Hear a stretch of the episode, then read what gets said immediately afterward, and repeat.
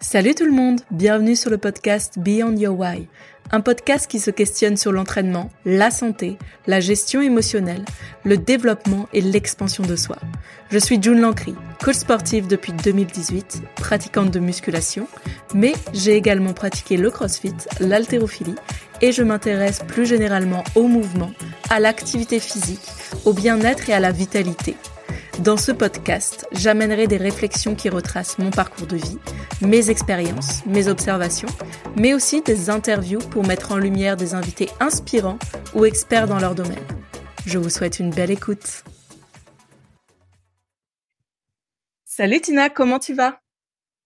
Salut June, ça va très bien, merci. Et toi? Bah, Ça va super. merci d'avoir euh, répondu aussi rapidement à, à mon invitation. invitation pardon à mon invitation. Ben, merci à toi. Avec plaisir.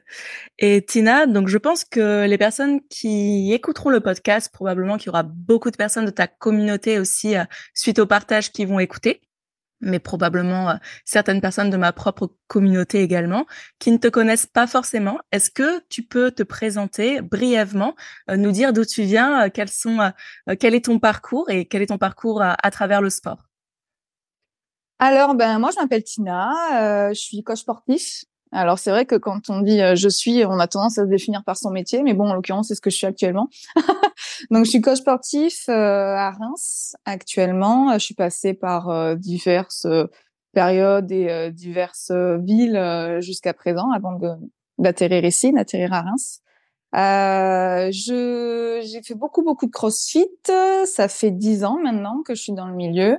J'ai eu connu euh, ce qu'on peut appeler le haut niveau en CrossFit à l'époque, euh, en participant à diverses compétitions euh, internationales. J'ai eu fait les régionales à maintes reprises. J'ai fait voilà pas mal de compètes et je me suis un petit peu prise au jeu dans le sens où c'est quelque chose qui est intrinsèque à soi, que ce soit l'aspect dépassement de soi, euh, autant dans le milieu pro que le milieu sportif, euh, comme euh, ça peut être dans le milieu perso. Donc c'est vrai que ayant une tendance à être un petit peu dans le, le plus plus dans l'excès, c'est vrai que c'est quelque chose. Voilà, j'ai eu tendance à le faire à fond. Donc j'ai eu fait du crossfit à fond.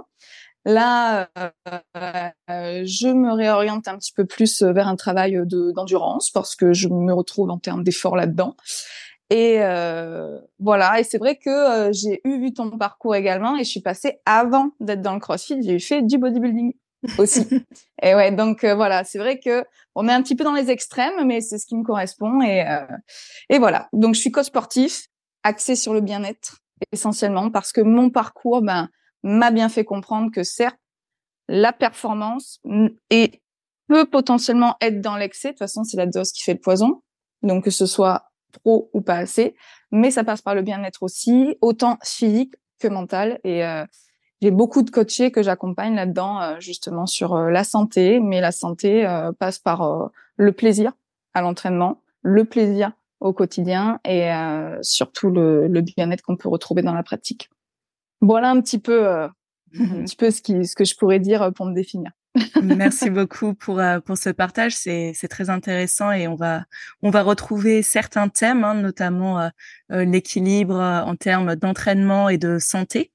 Mais je voudrais revenir sur quelque chose. Donc tu m'as dit que tu as fait aussi du bodybuilding avant. Mmh. Est-ce que cette recherche, disons, de performance, d'excès, c'est quelque chose que tu as depuis toujours, depuis que tu es jeune? Est-ce que tu faisais du sport déjà quand tu étais jeune ou pas du tout? Oui, je dis pas que je dis pas que t'es vieille, hein, mais voilà, c'est c'est voilà vraiment dans ta jeunesse en tout cas. Voilà, oui, j'ai toujours fait du sport.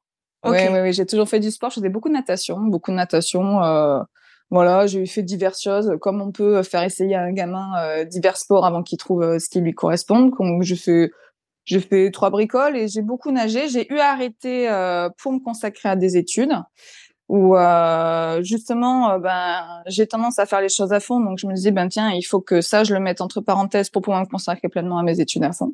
Et euh, mais chasser naturel. Il revient en galop c'est vrai que le sport m'avait beaucoup manqué. Donc j'ai arrêté quelques années avant de reprendre comme tout le monde plus ou moins dans une salle de sport classique avec euh, des cours de fitness avec euh, de la musculation. Et c'est comme ça que je me suis remise entre guillemets à à l'activité physique avant de me dire, bah, tiens, euh, je suis allée voir une fois une compétition de bodybuilding et je me suis dit, bah, tiens, pourquoi pas moi? Et voilà, donc c'est vrai que ben c'est parti de là en fait. C'est parti de là et euh, en l'occurrence le body, je trouve que c'est quelque chose de quand même de très très particulier où euh, il n'y a pas un engagement euh, à 100% en fait dans ce qu'on fait. ben potentiellement, on va pas forcément arriver au résultat escompté, même si ça marche. Enfin ça, ça fonctionne dans n'importe quelle discipline, mais c'est vrai que le, le body a cette discipline non au sens activité, mais discipline d'un point de vue physique en fait. Euh, et ça, après, on le voit dans n'importe quel autre sport que tu veux pratiquer à haut niveau. C'est tu CrossFit, tu manges CrossFit, tu dors CrossFit, tu agences ta vie autour du CrossFit.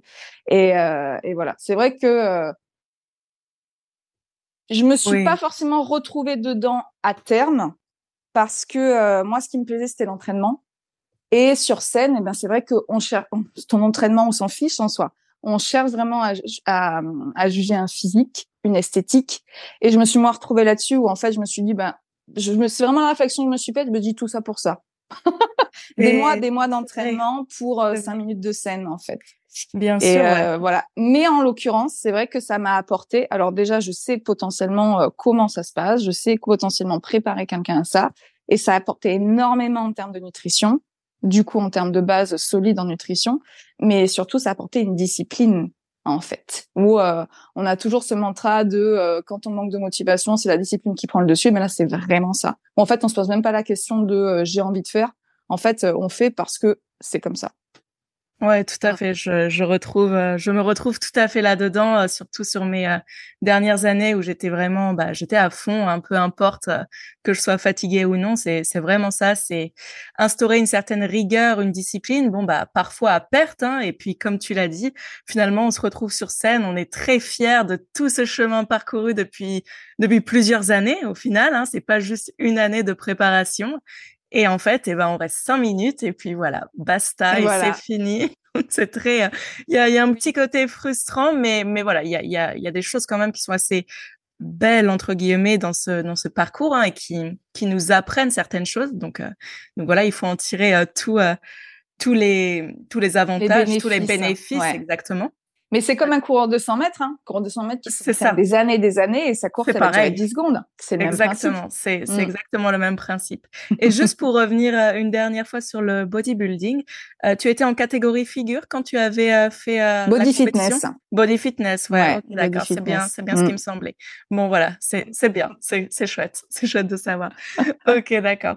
alors aujourd'hui, on va parler principalement euh, d'un sujet qui est euh, l'endométriose. Il faut savoir que je te suis depuis plusieurs années. Euh, je fais partie de ces followers de l'ombre. Moi, en général, je suis assez discrète. Ça fait plaisir. Mais j'ai pu voir ton évolution. Et donc, voilà, moi, je m'intéresse énormément à la santé hormonale. As, tu m'as dit que tu avais écouté mon dernier podcast. Je suis touchée par, je suis touchée moi-même depuis de nombreuses années par la ménorée et euh, bah, aujourd'hui, il existe de multiples dysfonctions euh, au niveau de la santé gynécologique, euh, la santé hormonale. Donc, pour rappel, l'endométriose, c'est c'est une dysfonction gynécologique pardon, qui va atteindre les femmes en âge de procréer. Donc, ça peut survenir dès l'arrivée des règles et jusqu'à la ménopause.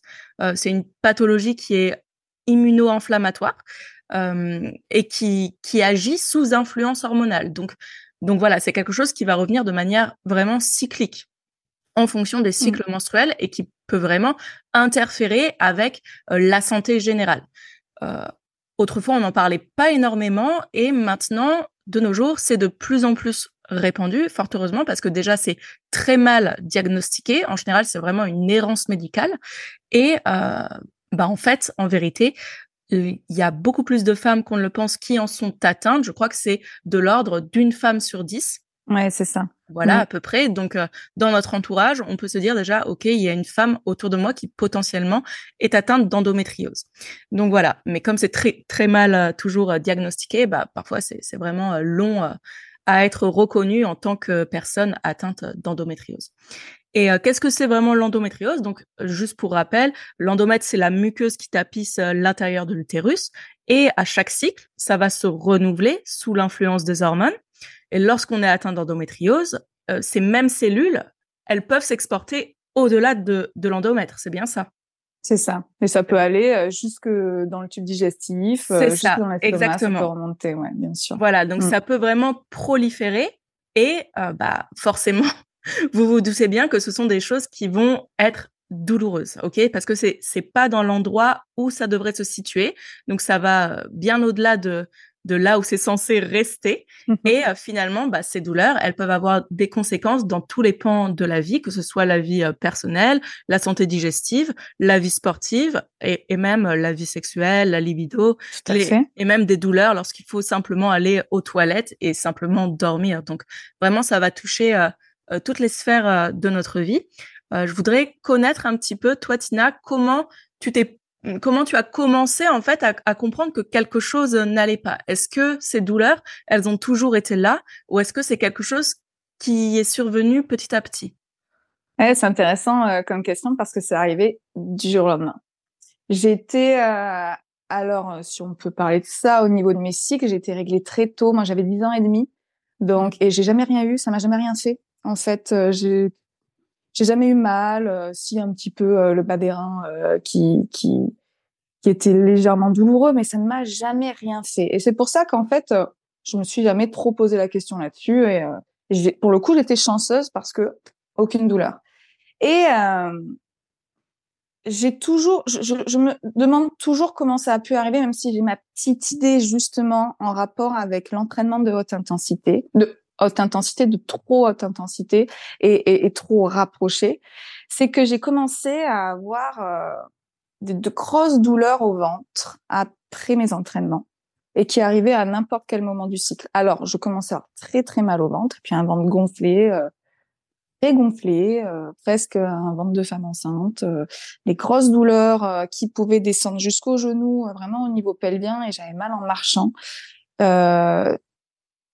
lors de mes cycles et après des séances où je savais des fois, je recevais mon entraînement, je savais dans quel état j'allais finir. Et euh, typiquement, j'ai une bêtise, je fais un fran euh, ou euh, donc un fran pour les initiés du CrossFit, c'était un 21 15 9 thruster, je descends en squat avec une barre et je la presse au-dessus de la tête, plus des tractions qui est censé être exécuté le plus rapidement possible. Donc très haute intensité. Très haute intensité, ça dure en général deux minutes. Et je pouvais recevoir un, 5 km au rameur. Euh, donc là, beaucoup plus long en termes de, de, de, de temps d'effort, mais haute intensité quand même, relative au temps d'effort, mais haute intensité quand même, donc plutôt de l'ordre de 20 minutes en ce qui me concerne. Et je savais qu'à la fin, j'allais terminer avec une douleur au ventre pendant bien une demi-heure. Mais je devais m'asseoir, je devais m'allonger contre le mur, je devais attendre que ça passe. Et là, de plus en plus rapproché. Et bon, je me disais c'est parce que c'est l'effort en fait qui me qui me fait ça, c'est l'effort qui me fait ça. Et ça, j'ai commencé à le sentir 2015, 2016. Et 2017, 2017, à me tordre de douleur, à me tordre de douleur, à ne pas me lever du lit, à, à en vomir, à commencer à, à être anémie. J'avais des douleurs, euh, même, euh, enfin, juste le fait de marcher, je sentais que ça me remontait comme des coups de couteau euh, au niveau, au niveau du bas ventre. Et je me suis dit, bon, ben, peut-être qu'on va commencer à faire des examens. Mais c'est vraiment arrivé. C'était hyper insidieux parce que je n'avais quasiment rien changé en fait. Et euh, j'avais des douleurs au sein, j'avais mal bref, tout tout tout ce qu'on pourrait euh, tout ce qu'on pourrait euh, considérer comme un SPM très très très prononcé. J'avais un peu des états pas forcément dépressifs, mais je pouvais pleurer pour rien. et jusqu'à voilà aller voir X professionnels qui la première des choses vont te dire, mais écoutez, vous avez mal, prenez la pilule en continu, vous aurez plus mal. Ou euh, vous avez mal, bah écoutez, on va vous mettre en, ménopause artificielle. Alors, on te dit ça, t'as 25 ans, en ménopause artificielle, on te donne X euh, X euh, traitements. Mais j'ai jamais trop voulu rentrer là-dedans parce que j'étais, j'ai toujours été dans une démarche de, ok, on traite le symptôme, mais on traite pas la cause. Et actuellement, c'est vrai que la cause, on la connaît pas, en fait. Donc, c'est vrai qu'on peut être dans une logique de médecin où euh, on vient me voir parce que j'ai mal, donc je vais faire en sorte que la personne n'ait plus mal. Ouais, mais c'est pas ça. Enfin, on résout pas le problème de cette façon. Et c'est vrai que j'ai eu essayé, par exemple, sur un mois, et je suis pas forcément très fan de prendre quelque chose, euh, euh, que ce soit hormonal ou quoi. Donc, j'ai pas forcément suivi une logique en fait médicale là-dessus. J'ai essayé de faire mon bis de mon côté avec euh, une approche beaucoup plus naturelle, avec des compléments, avec une modification de l'alimentation. Et euh, j'ai eu fait des IRM, j'ai eu fait des échos, et là, on m'a diagnostiqué donc endométriose profonde, euh, pelvienne. Et bon, ok, il y a ça. Qu'est-ce qu'on fait? Eh ben, on va essayer de, d'agencer un petit peu euh, le quotidien pour essayer de mieux le vivre. Donc la chose qui me soulageait le mieux, c'était de prendre des anti-inflammatoires, mais des anti-inflammatoires en vente libre, hein. donc euh, de l'ibuprofène, mmh. qui me shootait. Et en fait, à partir du moment où j'en prenais un toutes les quatre heures euh, X, eh ben, ça pouvait me durer trois, quatre jours sans douleur. Mais c'est vrai que, en gros, t'as mal pendant cinq jours pendant tes règles, t'as mal pendant l'ovulation, t'as mal un peu avant, donc en fait, t'es bien 15 jours dans le mois, quoi. Et c'est c'est dur, hein. c'est lourd en fait euh, physiquement parce que ça joue sur beaucoup de choses et ça joue sur l'entraînement. Et c'est vrai que l'entraînement, ben j'avais toujours priorisé mon entraînement par rapport à ça, donc je n'avais pas forcément réduit en intensité, mais je me posais pas forcément la question à l'époque de ça pouvait être l'entraînement. Et je dis ça, j'en ai pas forcément conscience, hein. enfin j'en ai pas forcément connaissance, pardon, mais au plus ça va, au plus je me dis peut-être qu'en fait, c'était de pousser le corps dans un état euh, hyper inflammatoire qui pouvait en fait jouer là-dessus quoi. Donc voilà, c'est arrivé 2017 vraiment où je me suis vraiment posée vraiment très très très mal. Et euh, j'ai fonctionné comme ça avec euh, diverses façons d'y pallier de manière naturelle. Ça, il y avait des améliorations, il y avait des améliorations et euh, c'est vrai que quand je me suis retrouvée euh, dernièrement en aménorrhée, alors là forcément c'était la meilleure des soirs, même si je savais pertinemment qu'il n'y avait rien de normal. Mais c'est vrai que quand j'ai eu retrouvé un cycle le mois dernier, j'ai eu beaucoup beaucoup moins mal que d'habitude. Alors est-ce que ça peut être lié justement à cette façon de d'avoir eu un, un, un, des hormones chamboulées ou je saurais pas le dire à l'heure actuelle. On verra. Euh, dans les mois, les années qui viennent, si ça reste comme ceci. Mais euh, voilà, c'est vraiment arrivé euh, du jour au lendemain, entre guillemets. Et j'y mettrais presque ma main à couper que c'est l'entraînement, plus l'entraînement, au-delà de ça, à l'époque, je sortais également du body. Il y a euh, quand même euh, pas forcément des, des, idées reçues, mais la protéine, la protéine animale était hyper hyper euh, valorisé. Et c'est vrai que on se dit ben mi bout à bout beaucoup de protéines animales euh, peut-être euh, beaucoup de céréales pas forcément raffinées mais céréales tout court un entraînement de haute intensité quotidien peut-être que mi bout à bout ouais peut-être qu'en fait on mettait le corps dans un état qui était peut-être un petit peu trop trop stressé en fait. Et qu'au bout d'un moment le corps sécrète tellement de choses Bien sûr il n'arrive pas forcément à faire le tri euh, entre tout et euh, et ça ça ne redescend jamais en fait. Ouais, bien sûr, et il y a pas mal de choses qu'on va réaborder qui sont très intéressantes dans ce que tu as dit. Euh, on va d'abord euh, aborder justement cette gestion euh, de l'effort. Donc, plusieurs choses à savoir. C'est sûr que lorsqu'on s'entraîne, en fait, on produit de l'inflammation. C'est c'est le processus physiologique en fait de de l'effort, hein, que ce soit un effort mécanique par avec des charges, avec port de charge, par exemple la musculation, le CrossFit. Et en plus, dans le CrossFit, il y a vraiment une dominante en plus qui est cardiovasculaire. Donc voilà, on mmh. va on va avoir encore une plus grande demande en oxygène, une plus grande demande encore euh, de notre corps en termes de production d'énergie. Et donc, euh, vous avez compris que bah, l'endométriose aussi, déjà si le corps il est dans un état inflammatoire, eh demander, euh, enfin, disons, appliquer une deuxième inflammation au corps, parfois c'est voilà, c'est un peu complexe à gérer, mais on n'en a pas forcément conscience au début. Et c'est bien euh, de ça dont on va parler. C'est cette gestion de l'effort en fonction de ton cycle. Une fois que tu as eu connaissance, en fait, de, de, ton, de ton diagnostic. Donc, tu m'as dit que tu avais pris euh, des anti-inflammatoires, que, que pendant une petite période, tu avais pris la pilule. Donc, euh, je vous renvoie à l'épisode que j'avais fait avec Wonder Ovulation qui précise bien que lorsqu'on prend la pilule, ça bloque l'ovulation. Hein. Donc, euh, dans le cas de l'endométriose, parfois c'est nécessaire, j'imagine, parce qu'en fait, euh, les douleurs sont tellement euh, invivables qu'il n'y a pas d'autre solution. Mais parfois, il y a la possibilité d'explorer d'autres choses au travers de la santé naturelle dont on va parler ensuite. Mais là, excuse-moi, je te coupe, mais l'ovulation, malgré tout, tu peux très bien avoir un cycle sans ovuler, au mmh. final. Et donc, en soi, c'est même, pas, même pas régler le problème, en fait. Exactement. Voilà. Dans, dans tous les cas, très souvent, euh, c'est pas pour euh, taper à la médecine, loin de là.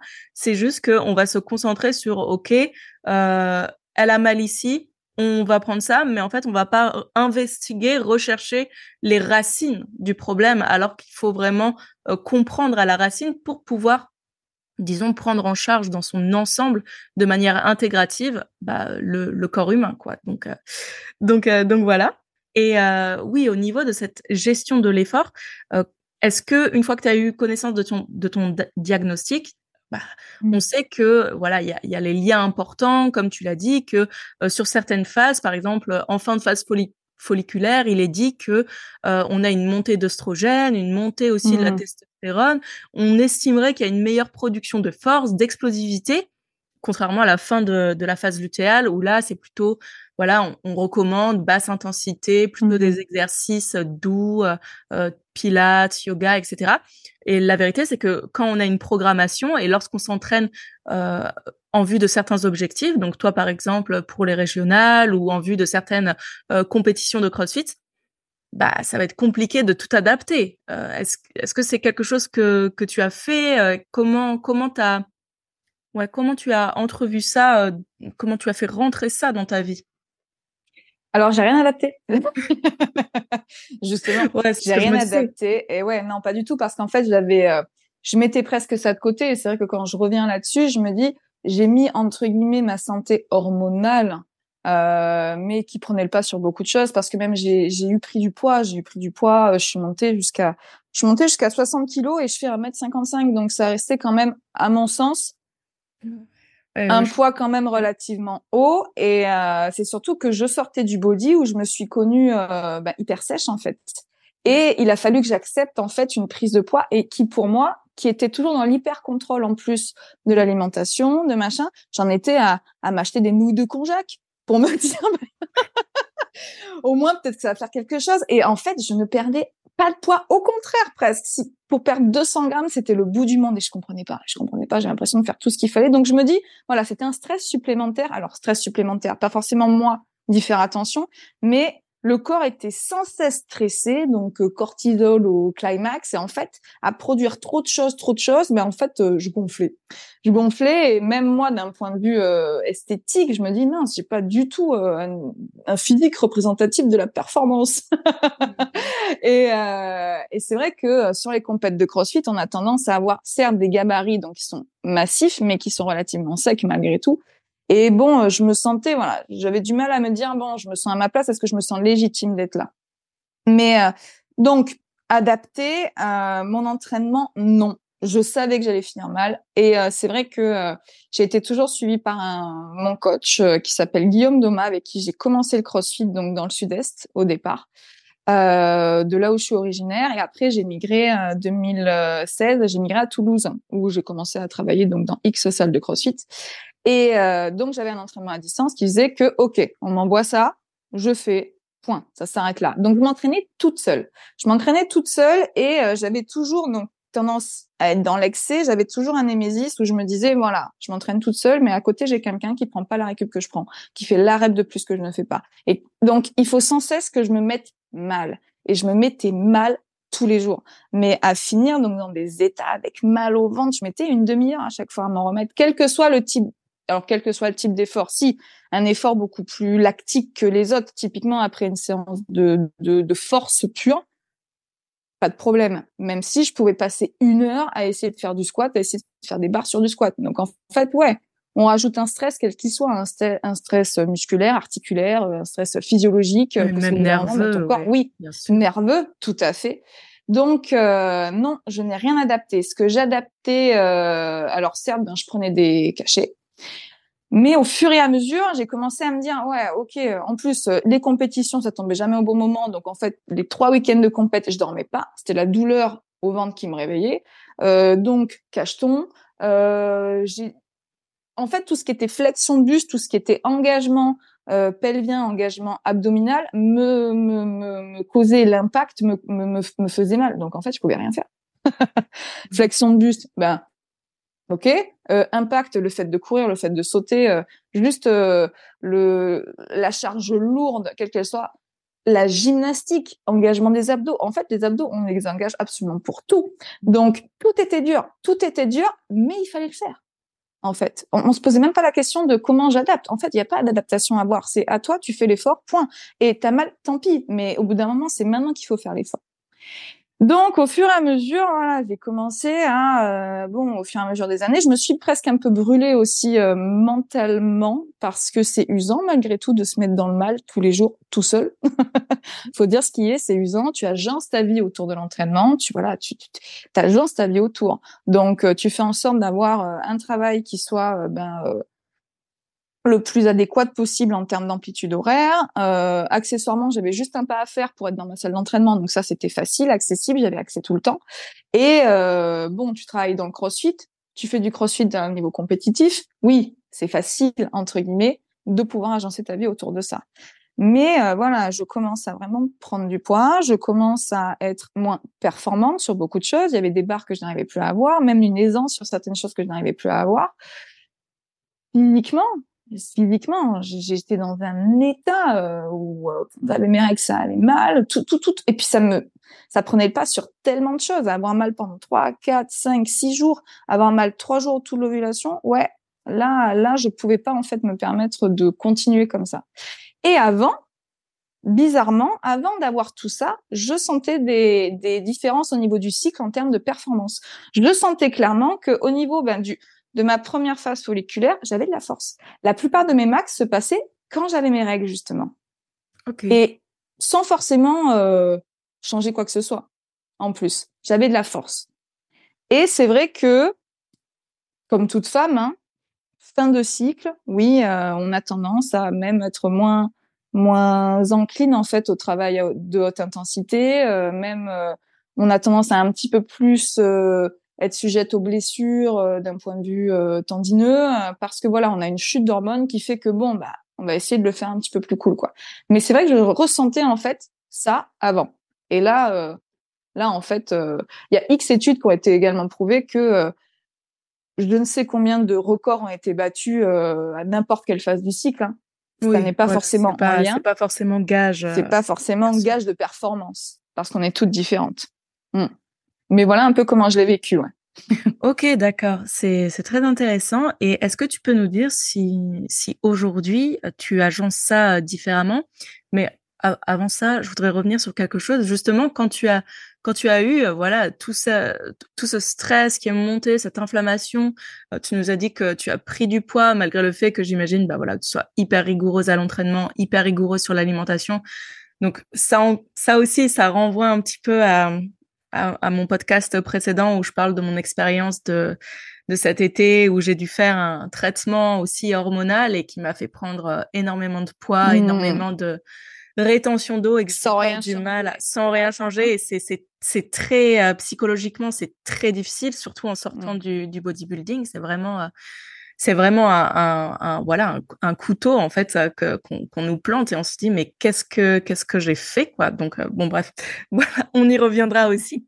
Mais euh, donc une fois que voilà tu as vu tu as vu que euh, tes performances chutaient que vraiment tu étais bah, dans un état compliqué pour ton corps est-ce que c'est là que tu as mis un stop au CrossFit, enfin dans le sens où est-ce que c'est là que tu t'es dit euh, j'arrête les compétitions ou j'arrête de me mettre dans le mal? Comment ça s'est passé?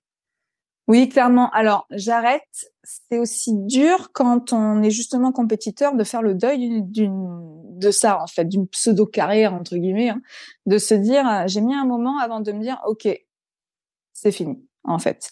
Euh, 2018 donc 2018 euh, j'ai des résultats, mais vraiment qui me coûtaient tellement plus que par exemple 2017, 2018, donc euh, les Open.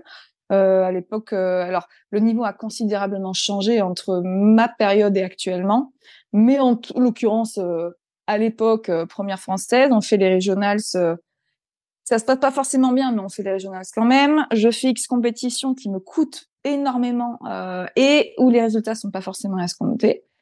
Et c'est là où je me dis, ok, euh, il y avait une euh, grosse compétition qui s'appelle les Dubaï, mm. qui a lieu encore actuellement, euh, qui a lieu euh, début décembre. Et donc, en général, c'est une fin de saison dans l'année. Et j'ai fait des qualifications et qui m'ont coûté, qui m'ont coûté énormément. Je n'ai absolument été qualifiée. Et à la suite de ça, je me suis dit, même avec mon coach, on s'est dit, ben écoute, peut-être qu'on arrive à la fin en fait de ce qu'on peut faire ensemble. on coupe, on coupe. Tu te prends une semaine, tu coupes et tu fais un retour à l'entraînement tranquille. Et pendant une semaine, je n'ai fait que dormir mais que dormir. J'ai dormi 10, euh, 12 heures par jour, je faisais la sieste. Moi qui d'habitude dormais très peu. Euh, et j'ai fait que dormir, que dormir. Et presque en fait arrivé à un burn-out. Et encore pareil, burn-out, c'est un terme qui est un peu euh, galvaudé, euh, utilisé vrai, dans tous les exactement. sens. Exactement. mais un terme en fait où je suis arrivée à un point où, où en fait c'était trop, c'était trop. Et j'ai quand même continué 2019, j'ai quand même continué la compétition euh, où euh, je me suis beaucoup moins pris la tête. Je m'inscrivais euh, à des compètes, alors à des, j'en ai fait deux, hein, j'ai fait les Open en soi sans regarder le leaderboard et j'ai fait les French, qui était au final ma dernière compétition. j'ai fait les French donc en élite où je crois que je finis 30e je crois que je une trentième sur 40, alors que bon, pour moi, c'était impensable en fait de monter sans avoir en tête au moins au moins un top 10 quoi. Et et je l'ai fait en me disant ben ok, euh, je suis pas encore bonne à jeter la poubelle parce que malgré tout, même en prenant un peu du recul dessus, en baissant un petit peu le volume, la charge d'entraînement, j'arrive quand même à être compétitive. Alors certes, pas dans le haut du panier, mais malgré tout dans un top 30. Donc contente quand même, mais mentalement, je commençais à sortir de ça. Je commençais à sortir de ça où euh, pareil, je me suis dit bon ben voilà, au final euh, c'est ça coûte, ça coûte à beaucoup de niveaux, euh, ça coûte financièrement aussi, faut dire ce qui est parce que rien n'est donné et bon si le, top 3 a peut-être X sponsor, ben le reste forcément il met de sa poche, tu poses des jours, tu voilà. Et je me suis dit bon ben est-ce que je, je, continue et il y a eu le Covid. Il y a eu le Covid 2020 et je pense que le Covid m'a vraiment aidé entre guillemets là-dessus à vraiment faire le, le, le, deuil entre guillemets. Même si j'ai, j'ai quand même euh, eu du mal à accepter que c'était fini. Entre fini, euh, oui, fini d'un point de vue CrossFit. Ça m'a permis de prendre le recul nécessaire et de me dire, ok, c'est quoi le plus important à l'heure actuelle? Alors, ok, on parlait de Covid, santé, euh, mais ça, ça mis à part, c'est vrai que tout était au point mort. Les saisons compétitives étaient au point mort. Et au final, je me suis dit c'était peut-être pas le bon moment pour euh, tourner la page. J'avais euh, un projet euh, pro qui était en plus ben, d'ouvrir une salle, de reprendre en tout cas des parts dans une salle. Donc en plus d'un point de vue pro, je m'engageais dans un projet qui pour moi doit être fait à 100%. Donc ça m'a permis également de déplacer un petit peu mon, envie, et j'ai essayé de réduire un petit peu euh, la charge d'entraînement. Et qu'est-ce qu'on faisait dans le Covid? On le droit à une heure par jour dehors. Et qu'est-ce qu'on faisait une heure par jour dehors? Tout le monde s'est mis à la course à pied. Tout le monde s'est mis à avoir un chien aussi également pour faire pour faire le les balades. Dehors. Voilà. Et qu'est-ce que j'ai fait? Eh ben j'ai commencé à me dire bon ben ok, euh, je fais du sport dans la chambre, ok, je fais des cours par Zoom pour pouvoir quand même entretenir une communauté. Mais malgré tout, euh, j'ai aussi besoin de faire du sport pour moi. Alors ok, euh, X muscu euh, dans l'heure parce qu'en plus, enfin dans l'heure, pardon, dans la journée, ça va bien, mais on allait dehors. Et c'est là où j'ai commencé à courir un peu. Et il faut savoir qu'en plus, moi, la course à pied, ça a toujours été un gros, gros, gros point faible en CrossFit. J'étais toujours dernière. J'étais toujours dernière et ça commençait à me titiller, à me dire bon bah ok, bon peut-être qu'il va falloir que je me mette quand même si je veux si je ne veux plus finir dernière. Et je m'y suis mise et ça m'a mis quand même deux ans avant de prendre du plaisir. C'est long, hein. C'est super long. deux ans. Ah ouais. Avant, avant de, de, de pas subir, de pas trouver X excuses pour ne pas y aller et compagnie. Et euh, j'ai retrouvé en fait le goût de l'effort parce que j'étais débutante complètement dans quelque chose.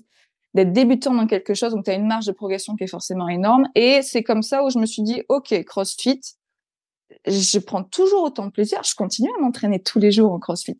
Je mets rien sur les réseaux, mais je continue à m'entraîner tous les jours. J'adapte l'intensité. Je prends plaisir à faire, mais je le fais. C'est CrossFit plaisir. Hmm. Et à côté, j'essaye de trouver autre chose en dehors justement de cet aspect pro qu'est le CrossFit et qui reste quand même plaisir à faire. mais je trouve euh, voilà du plaisir et euh, un goût de l'effort dans des challenges qui euh, il y a quelques années de ça ne m'auraient jamais attiré en fait. Donc je pense qu'il y a aussi des périodes de vie en termes de pratique sportive à mon sens où dans tous les cas on sait que il faut avoir une activité bah, la plus longue possible. En l'occurrence le CrossFit est quelque chose d'hyper complet donc c'est vrai qu'à 70 ans on peut se mettre au CrossFit. Mm. Et voilà, faut pas que ça fasse peur parce que c'est une préparation physique du quotidien. Donc je garde toujours ça, mais voilà, j'arrive à me dépasser dans autre chose, chose que je ne retrouvais plus au final dans, dans le CrossFit. Mmh, ouais, c'est super intéressant, euh, surtout euh, voilà ce passage aussi euh, de quelque chose qu'on cherche à accomplir dans, dans un domaine, hein, en l'occurrence pour toi le CrossFit, puis quand, quand on change, ouais, redevenir débutant et redécouvrir un peu l'excitation que ça fait euh, d'avoir une euh, une super marge de progression. Donc ça mmh. c'est vraiment hyper intéressant et donc euh, si j'ai bien compris et c'est c'est amusant parce que bon bah moi je, je commence justement à m'intéresser aussi à tout ça et à vouloir expérimenter ça, mais il me semble que tu as fait des des triathlons. C'est bien ça. oui, alors mon premier triathlon, c'était à l'époque quand je nageais un peu, j'avais 15 ans. Hein. J'avais 15 ah ans, j'avais un vieux BTT, euh, j'avais un vieux BTT, c'était un triathlon euh, S, donc c'était je crois 750 mètres de natation, 750 800, 20 km de vélo et 5 euh, km de course. Et, euh, et j'avais des voisins qui allaient, c'était le triathlon de Saint-Raphaël dans le Var parce que je suis du sud-est. Mmh. Et et ben ça c'était voilà, c'était ma première expérience en tout cas.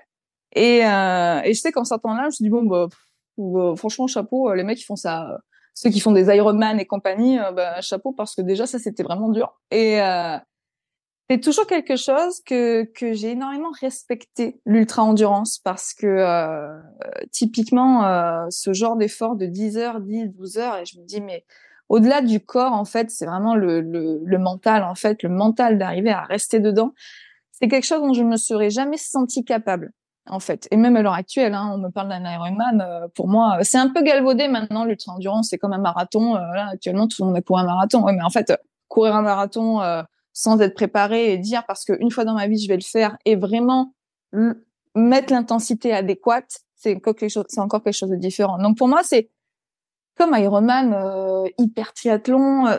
Je, je, trouve que ça enlève au plus on avance dans la société, au plus on enlève des lettres de noblesse à ça, où on le, on le banalise en fait l'ultra endurance, alors que c'est quelque chose quand même de d'ultra, c'est quelque chose d'extrême et d'un point de vue physique, c'est super dur en fait. Faut pas.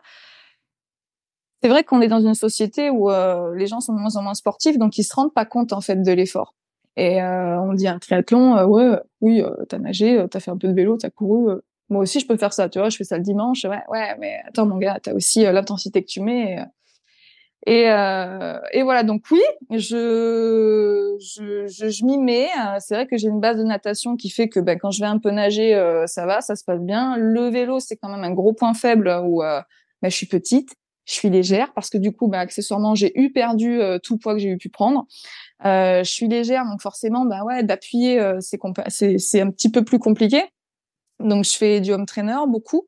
Mmh. Euh, dès qu'on peut sortir, euh, voilà, je faut que je voudrais que je passe plus de temps sur le vélo et c'est vrai que comme j'ai quand même toujours euh, mon mon sport plaisir, euh, je prends plus de plaisir à l'heure actuelle à faire de la course à pied. Qui l'eût cru il y a quelques années Donc donc voilà, c'est vrai que je peux m'entraîner jusqu'à deux fois par jour, une fois le matin tôt ou fin de matinée, et puis toujours quand même mon CrossFit parce que je garde ça. Je me fais pas du CrossFit tous les jours, mais je continue à en faire avec une grosse base de renfort. Et c'est vrai que potentiellement, des distances plus longues pourraient, euh, pourraient me challenger. Pourraient me challenger. Typiquement, un half, un half Ironman, euh, ça, ça pourrait. Donc, Alpha Ironman, c'est euh, un kilomètre neuf de natation, euh, 90 de vélo. Ça dépend en fonction des parcours de chacun, hein, mais ça, c'est dans les grandes lignes. Et un semi-marathon derrière, donc 21 kilomètres. Pourquoi pas? Pourquoi pas? Qui est totalement euh, aux antipodes en fait euh, du CrossFit, euh, de la haute intensité sur une courte période. Mais qui reste quand même de la haute intensité ou de l'intensité moyenne. Ensuite, voilà, ça dépend de ta préparation. C'est principalement ça parce que on sait très bien en fait que par exemple sur un Ironman, bon bah ça va pas être un effort de haute intensité parce que c'est impossible de tenir une haute intensité sur autant d'heures, mais plutôt une intensité moyenne à haute. On va être plutôt sur sur le seuil 2-3, il me semble, peut-être 3. mais, ah, mais voilà. Plus. plus encore? Ensuite, je m'y connais pas encore assez. Je m'y connais pas. Ça veut dire 3, 4. Ouais, ouais. 3, 4. Ça dire plus. Oui, ensuite, voilà, mm. ça, ça, dépend aussi du parcours, mm. j'imagine. Mais, euh, mais oui, non, c'est probablement un petit peu plus. Et par contre, sur vraiment euh, des, des, périodes aussi qui sont assez longues. Donc, tu parlais de la différence d'intensité entre le CrossFit et un Ironman ou, ou un, ou un Alpha Ironman. Mais au final, ça reste quand même hyper intense, les deux. On est, euh, on est toujours dans des, euh, disons, voilà, dans des haute intensité, euh, que ce soit dans l'endurance ou dans la force. Et ce qui va nous amener au sujet justement du, surentraînement chez les athlètes féminines. Je pense que tu dois un petit peu savoir de quoi je parle. Pour rappel, mmh. donc il, existe un syndrome dans le sport, un phénomène plutôt dans le sport qui s'appelle le syndrome REDS, qui est le mmh. Relative Energy Deficiency in Sport. on en avait parlé avec Barbara lors d'un épisode. Et donc, c'est la déficience de disponibilité en énergie chez la femme, qu'on mmh. retrouve principalement chez la femme, pardon, mais qui est aussi possible euh, chez l'homme. Sauf que chez la femme, il va avoir des troubles euh, très fréquents, donc euh, qui se traduisent par des déséquilibres hormonaux, comme la perte des cycles menstruels, mais qui est vraiment une simple partie enfin émergée, justement, émergée de l'iceberg. Et en dessous, il y a bien d'autres problèmes euh, comme euh, une absence de la production de, GNRH, donc euh, qui contribue justement à la production des cycles menstruels, mais qui contribue aussi aussi à différents phénomènes et en son absence de sécrétion, cela va enclencher des processus compensatoires avec bah, l'adrénaline, la, la noradrénaline, pardon, le cortisol en excès et donc euh, des troubles neuropsychiques qui, qui vont avec cette inflammation, comme euh, des troubles de l'humeur, euh, de la dépression, des troubles du comportement alimentaire, des fractures de fatigue, des mmh. blessures, des tendinites, etc., etc. Est-ce que toi, justement, sur cette disponibilité en énergie, bah, comment ça s'est passé justement quand tu as fait euh, le pont entre le crossfit et l'entraînement en endurance. Est-ce que ça a toujours été? Est-ce que tu as su adapter aussi tes apports? Tu nous as dit que tu t'entraînais parfois jusqu'à deux fois par jour. C'est quand même quelque chose de conséquent. Tout le monde ne le fait pas. Euh, donc voilà, comment ça s'est passé euh, pour toi en cette période? Alors, c'est très intéressant. Euh, en effet, c'est vrai qu'à l'époque, on parlait de triade de la sportive euh, parce que c'était encore euh, quelque chose de, de, de, comment dire, qui n'était pas encore assez exploité. C'est vrai que le syndrome REDS c'est beaucoup plus parlant en fait parce que ça arrive pas qu'à la triade de la sportive, ça arrive aux sportifs également. Mmh. Et alors en termes de Disponibilité énergétique, c'est vrai que déjà avec l'endométriose, je me suis résolue à adapter considérablement l'alimentation. Donc, je suis passée végétarienne sans souci. C'est vrai que j'avais toujours en tête euh, cette euh, pseudo-protéine animale euh, parce que j'avais peur en fait avec la compétition d'être fatiguée. C'est bête, hein, mais j'avais peur d'être fatiguée si je les enlevais, de perdre en masse musculaire. Et quand je me suis dit bon tiens 2018-2019 stop, on, on, coupe un peu, je me suis rendu compte qu'en fait pas du tout. Donc j'avais adapté ça. Donc j'ai une alimentation qui est à dominante végétale. Donc quand même j'ai une bonne part de glucides. Euh, je fais attention. Alors c'est vrai que j'aime beaucoup, beaucoup, beaucoup le café, donc mais quand même faire attention au café. Euh, réduire un petit peu. Euh, donc tout ce qui est sucre raffiné, faire attention. Euh, mais ça, quand on a une alimentation euh, basée sur des produits bruts, non transformés, ça reste relativement facile en fait de d'éviter ça. Et j'ai j'avais l'impression de faire tout ce qu'il fallait dans le sens où euh, j'avais des apports, euh, voilà, j'avais mon petit déj, j'avais mon, mon, repas du midi, euh, pourquoi pas un goûter, j'avais le soir, mais c'est vrai que j'avais tendance à avoir faim quand même à des heures de la journée qui normalement n'avaient pas lieu d'être. Si justement le, le, le, repas précédent était conséquent, enfin en tout cas suffisant. Et j'avais déjà, euh, bon, j'avais des gamelles qui étaient conséquentes en fait. Et euh, bon, dès que je sortais ma gamelle, tout le monde me dit, oh, tiens, tu vas manger tout ça? Ouais, ouais, ouais, je mangeais tout ça. et je prends pas de poids. Euh, je, voilà, c'est vrai qu'on est encore, euh, on est une femme, faut manger de la salade quoi. On est une femme en plus petite, Voilà. Oui, voilà, en plus bah, petite. C'est ça, petite, pas pas énorme. Et tu te dis, bah, tiens, tout ça qui va rentrer, bah ouais, tout ça qui va rentrer. et c'est vrai que, euh, comme tu dis, euh, pas tout le monde ne le fait au niveau de l'entraînement. Euh, et, et, une à deux fois par jour, ça m'est arrivé trois fois, mais c'est là où j'ai commencé à ressentir que bon, il se passait peut-être quelque chose qui n'était pas forcément normal. J'avais l'impression, entre guillemets, de tout faire bien d'avoir euh, voilà mon alimentation euh, anti-inflammatoire, euh, de boire suffisamment et je me suis rendu compte que j'étais beaucoup plus performante à jeun. Donc j'ai commencé à faire beaucoup plus, surtout avec les beaux jours où c'était facile en fait de sortir le matin ou d'aller courir ou en tout cas de se lever plus tôt parce que le jour au final se lève bah, forcément quand à 5 heures il fait jour, ah oui, on peut, on est beaucoup plus enclin à l'activité.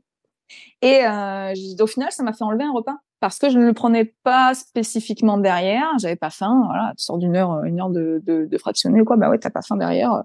Et euh, tu prends pas forcément le temps de le manger parce que tu sais que potentiellement tu vas te réentraîner dans deux trois heures après. Donc voilà. Et ça m'a fait commencer à, j'ai commencé à sécher vraiment. Et euh, bah ouais, en fait, euh, au bout d'un moment, euh, quand tu es euh, dans une culture euh, mmh. sportive et compagnie, je, je m'appréciais physiquement comme ça, avec bah ok, même si c'était pas beaucoup en termes de, de, poids sur la balance, physiquement parlant, ok, on voyait quand même qu'il y avait une différence, un kilo en moins, mais c'est pas grand chose. Et euh, on faisait des longues sorties vélo, ouais, on prenait un ou deux ravitaux, mais au final, quand on regarde les études, en fait, c'était un ravito toutes les demi-heures qu'il faudrait manger, et mmh. non pas euh, un toutes les heures ou un toutes les heures et demie, quelque chose de beaucoup plus conséquent, en fait, avoir un apport de glucides conséquent X heures, et encore, ça dépend comment est-ce qu'on fonctionne. Mais euh, voilà, on pensait tout faire bien, jusqu'à, euh, ben, je commençais à avoir quelques insomnies, puis plus que quelques, au final je redoutais presque en fait euh, d'aller dormir parce que je savais qu'à 3-4 heures j'allais me réveiller et impossible de me rendormir. Euh, perte de performance, des efforts qui coûtent beaucoup plus que d'habitude, alors que bon, je faisais rien en termes d'allure ou quoi, je faisais rien de plus. Euh, une, une fatigue, mais qui se rattrapait quand même euh, en, en, ralentissant un peu pendant deux trois jours. Je, je ça allait beaucoup mieux. Et c'était insidieux parce qu'en plus je me sentais en pleine forme. Quand justement j'arrivais à, à pallier à ces à cette fatigue, je me sentais en pleine forme, je me sentais bien. Et je voyais que ok, j'ai plus mes règles. Pourquoi pas hein, Sur le coup, tu te dis c'est quelque chose qui va euh, être euh, beaucoup moins régulier. Mais bon, quand c'est plus du tout là, bah, en fait, c'est pas une irrégularité, c'est simplement qu'il y en a plus du tout. Euh, j'avais des petits soucis tendineux, des petites tendinites, j'avais des douleurs en fait articulaires, euh, même d'un point de vue euh, peau. Je faisais de l'acné d'ailleurs que j'ai encore actuellement. Je fais beaucoup d'acné, j'ai eu fait du psoriasis, enfin j'ai eu fait, je fais du psoriasis, même des fois de l'eczéma, euh, même d'un point de vue digestif, j'avais pas une digestion super, alors que justement je me pensais euh, tout faire euh, correctement, enfin correctement, en tout cas mieux et euh, mieux que la moyenne. Et, et j'en parle justement, j'en parle, je fais mes recherches de moi-même et je, je vois qu'en fait, oui, en général, c'est les lipides qui ont tendance à réguler un petit peu. Et euh, je fais des analyses, je fais des analyses sanguines et euh, oui, alors j'ai des hormones ovariennes qui sont euh, pas top top, euh, une carence en fer forcément. Et parce que le fer, malgré tout, au-delà de prendre un supplément en fer, il y a toute la perte de fer. Donc Certes, quand on n'a plus ces règles, bon, on les a eu avant, ok, on en a perdu, on les a plus, mais il y a l'entraînement qui fait que, avec les impacts et quels qu'ils soient, il y a une perte. Donc, si on ne compense pas encore plus, euh, bah, forcément, on n'a pas l'apport suffisant. Et, euh, et j'avais du cholestérol, j'avais du cholestérol, alors que c'est impossible en fait avec l'alimentation que j'ai. Et euh, en faisant mes recherches, en discutant avec euh, X diète, ben peut-être qu'en fait, euh, quand on n'apporte pas assez de lipides, le corps en fabrique, mmh. lui seul. et peut-être que ne rien modifier ou en tout cas augmenter un peu les apports, ben en fait, tu dormirais mieux, tu serais plus performante. Mais ça, en plus, je le sais. C'est ça le problème en fait, c'est que c'est ton métier et tu le sais. Mais dis quand c'est propre à toi, du temps que le corps il suit comme ça, on peut voir ce que ça ce que ça donne, ce que ça raconte. Donc là, je me suis peut-être rendu compte que ok, il faudra faire en tout cas un choix entre guillemets euh, dans cette balance, c'est-à-dire ou bien tu augmentes tes apports tout en continuant à t'entraîner de cette façon, ou bien tu baisses ta charge d'entraînement en gardant tes apports et dans tous les cas les augmenter ça fera pas de mal. Et c'est vrai que euh, bon euh, de pallier un petit peu euh, à ça en baissant un petit peu la charge d'entraînement, quitte à t'entraîner qu'une, entre guillemets, qu'une fois par jour, ben au final, tu es plus en forme pour l'entraînement du lendemain. Que en mangeant un petit peu plus, et eh ben tu prends pas de poids, non. Euh, et euh, au contraire, tu en forme et même tu dors mieux et tu moins faim également dans la journée. Donc c'est comme ça que je me suis rendu compte que ah peut-être qu'en fait le corps est en stress permanent est un stress permanent, l'entraînement à jeun est un stress, l'entraînement tout court est un stress en fait, faut pas l'oublier. Euh, et comme tu dis, pas tout le monde ne le fait parce qu'en fait, d'être dedans depuis X années, s'entraîner deux fois par jour, pour toi c'est la normalité. Mm. Et il y a encore une différence entre quelqu'un qui est sédentaire, qui a un travail de bureau et qui peut s'entraîner une à deux fois par jour. Mais au final, on parle de 10 minutes par jour, on parle de NIT, on parle d'activités que tu dois avoir au quotidien ben, au final, ces deux entraînements par jour, ça sera sa vraie activité au quotidien. Toi comme moi, on est coach sportif, on est debout toute la journée, on marche, on montre, on fait des choses. J'ai une montre qui me met le nombre de pas et qui me met le nombre d'heures d'activité. En fait, à partir du moment où tu es debout, où tu fais quelque chose, le ménage, la cuisine, où tu marches, ça te met tes heures d'activité. Moi, je n'ai pas une journée dans ma semaine où j'ai moins de 12 heures d'activité. Sans compter, alors, si, en comptant les entraînements, mais ne serait-ce que tu as, quand même 12 heures où tu actif. Donc en fait, ne serait-ce que ça, ben c'est pas la normalité du commun des mortels entre guillemets. Mais pour toi, ça l'est. Donc en fait, c'est aussi insidieux parce que tu te dis, tu te poses pas la question parce que c'est mon quotidien qui est comme ça, c'est normal. Mais en fait, pas forcément. C'est pas la normalité de euh, voilà d'avoir x euh, x activités au quotidien, euh, de de faire tout ça. Et c'est vrai que le corps, eh ben, il n'y a pas quelqu'un de plus fort qu'un autre. On reste quand même des êtres humains, on reste quand même euh, pas des machines, comme euh, tout le monde aime dire. Non, on a un fonctionnement qui fait qu'il faut aussi, euh, des fois, ben, prendre du recul là-dessus, analyser, et c'est dur quand on est dedans, et c'est pour ça que c'est aussi, ça arrive souvent sur le tard, parce que sur le coup, quand on a la tête dans le guidon, on n'a pas, on n'a pas l'œil dessus, quoi. Mmh. Voilà. Tout à fait. Tout à fait. C'est, tout ce que tu dis, c'est vraiment très intéressant et c'est vrai que je me retrouve euh, énormément euh, dans ton propre euh, parcours. mais moi, au contraire de toi, c'est, c'est assez amusant. Moi, j'ai été végétalienne pendant cinq ans. Donc, ce qui n'est pas rien, hein, et j'avais vraiment exclu tous les produits animaux, que ce soit aussi les œufs, le fromage, les laitages. Donc, j'ai été vraiment végétalienne absolue pendant cinq ans. Et puis, je suis repassée à une alimentation, disons, euh, végétarienne avec l'introduction des œufs, à aujourd'hui une alimentation, euh, disons, omnivore, quoi, avec euh, viande, poisson. Donc, ça va être là nos, nos, nos différences en termes de chemin alimentaire. Aujourd'hui, toi, comment tu fais pour équilibrer justement ton assiette avec bah, ton apport en protéines, en glucides, pour avoir, disons, suffisamment d'apports, que ce soit micro et macronutritionnel parce que voilà on s'intéresse beaucoup aux macros mais moi ce, que j'appuie beaucoup aussi chez mes élèves c'est vos micronutriments les micronutriments qui sont présents euh, dans l'assiette ou à travers les compléments alimentaires c'est aussi très important donc toi comment tu fais au niveau de ton assiette? Beaucoup de fruits et légumes. beaucoup, beaucoup, beaucoup de légumes. Peut-être plus que ce qu'il faudrait, mais euh, parce que c'est aussi euh, un plaisir. Hein beaucoup beaucoup de légumes. Euh, c'est vrai que j'utilise pas mal les protéines en poudre végétale pour pouvoir euh, typiquement dans dans mon porridge du matin, je rajoute de la protéine en poudre parce que je sais que ça va être ma source en fait de protéines en tout cas le matin. Beaucoup de légumineuses également. Légumineuses, je suis je consomme pas beaucoup beaucoup de produits à base de soja, pas beaucoup de tofu, euh, pas beaucoup de, de tempeh, ça m'arrive, hein, mais euh, voilà de, de temps en temps. Les œufs, pareil de temps en temps. De temps en temps parce que je trouve que c'est pas forcément quelque chose en fonction de chacun qu'on digère correctement en fonction de comment ils sont cuits ou même euh, en fonction de la qualité des œufs évidemment. Et euh, beaucoup de protéines enfin beaucoup. Pas mal de protéines en poudre au moins une fois dans la journée ça c'est certain. En termes de, de, de micro, je me supplémente en fer. Je me supplémente en fer, en magnésium.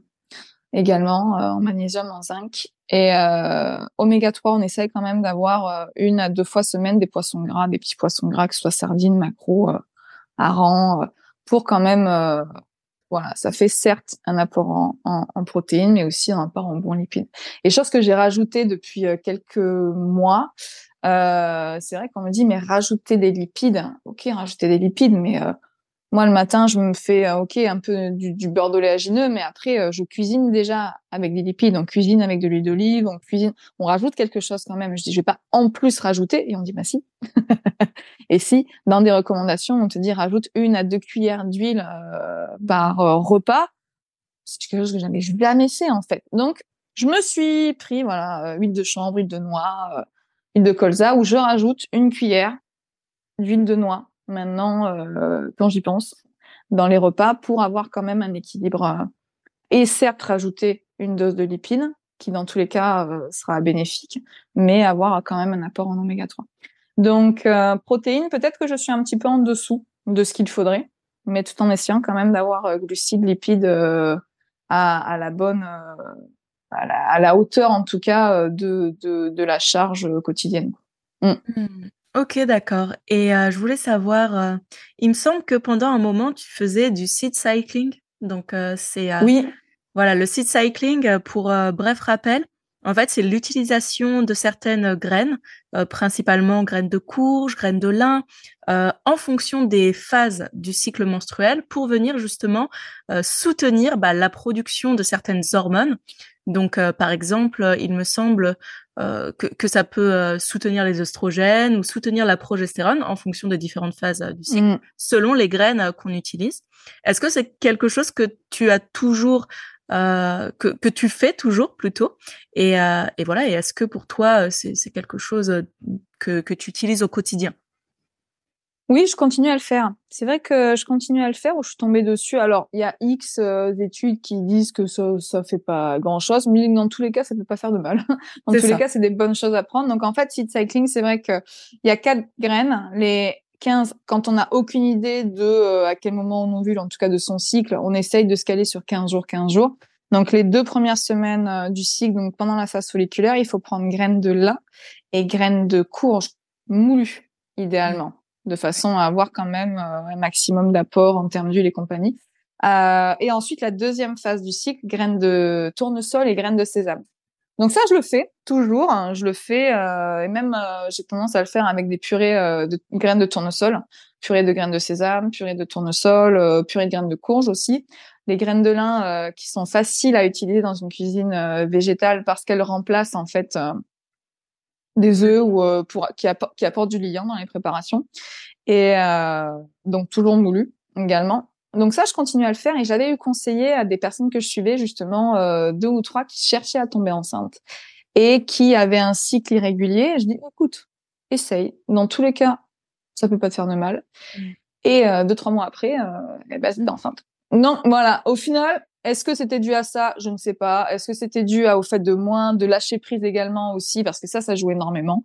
Euh, mais euh, en tout cas, j'ai eu vu à terme, parce que forcément, c'est pas au bout de trois mois euh, qu'on voit des résultats. Pendant mon endométriose, enfin pendant actuellement, hein, j'ai vu que ça me permettait de réduire un petit peu ma fréquence de cycle de passer un cycle de 40 jours à 35, 33, 30 jours. C'est vrai que est-ce que pareil, la question s'est liée. Je ne sais pas, mais en tout cas, ça, ça a joué et je le fais encore actuellement. Donc c'est vrai que ça, c'est un apport euh, en lipides euh, supplémentaire.